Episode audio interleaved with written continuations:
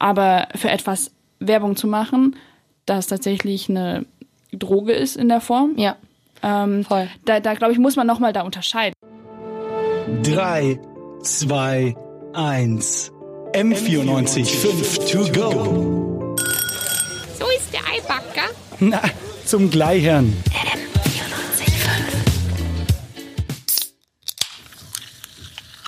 Prost. Prost. Meine Liebe. Prost.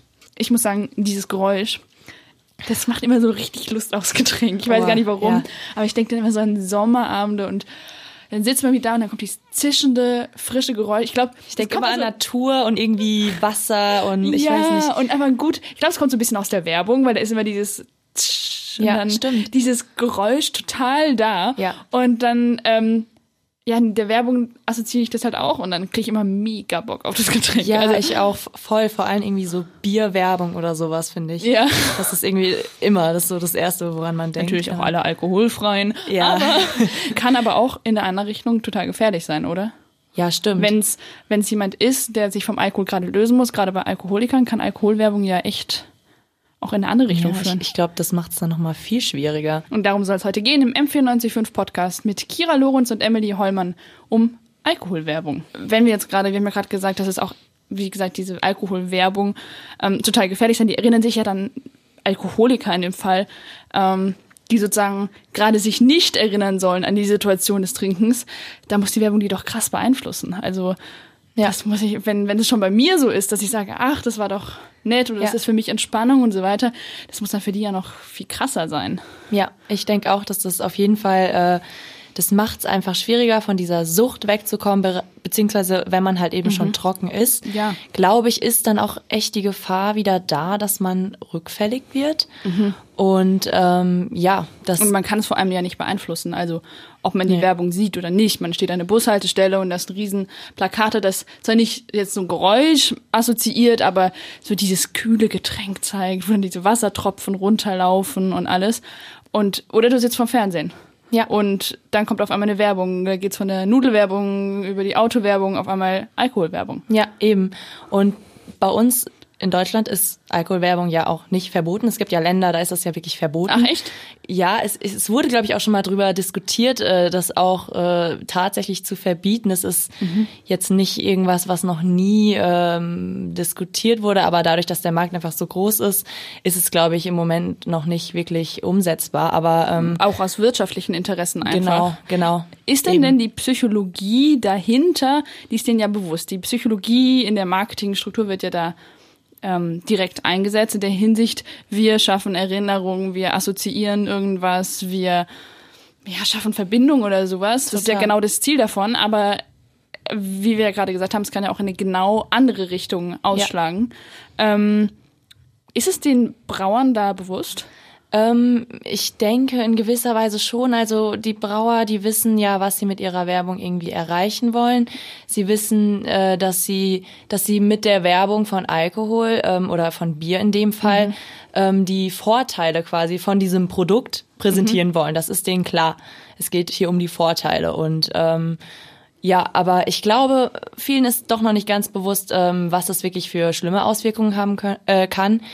Ähm, gerade halt, wie du schon gesagt hast, dieser psychologische Ja. Hintergrund. Also da habe ich auch mit einer Expertin geredet, eine äh, Suchtberaterin sozusagen äh, von von Condrops und ähm, sie hat tatsächlich gesagt, ähm, dass also sie sagt das und auch viele andere äh, Experten, dass es halt eben auch bewiesen ist, dass äh, diese Alkoholwerbung Also es gibt Studien. Genau, es gibt Studien, die sagen, dass diese Alkoholwerbung ähm, eben den Alkoholkonsum verstärkt und ähm, halt auch irgendwie eine große Gefahr ist.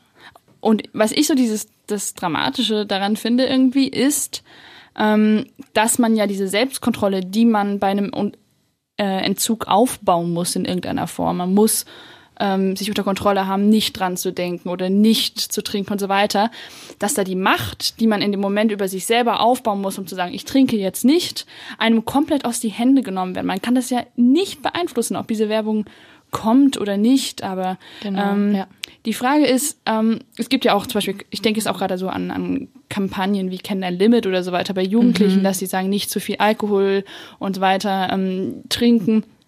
ähm, da gibt's ja auch schon diese, diese Idee, dass, dass man sozusagen auf Alkohol allgemein hinweist. Genau, ähm, ja. Sozusagen die Werbung gegen Alkohol.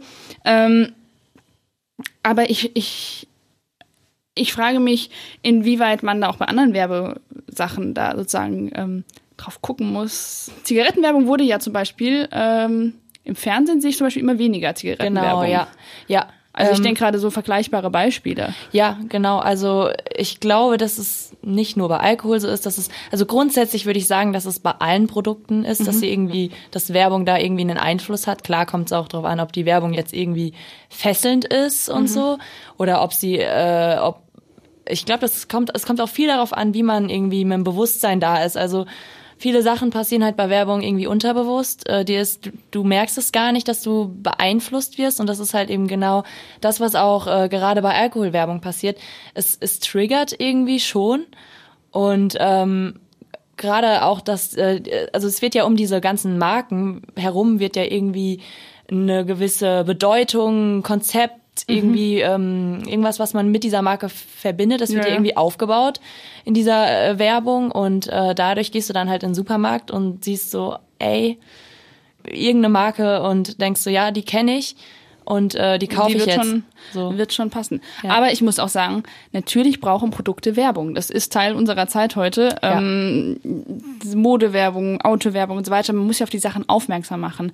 Also, dass Werbung gemacht werden muss, irgendwo aus Sicht der Brauer, kann ich aber auch verstehen. Ja, genau. Also ich habe mich auch mit dem Geschäftsführer von dem Bayerischen Brauerverbund, äh, Brauerbund äh, unterhalten.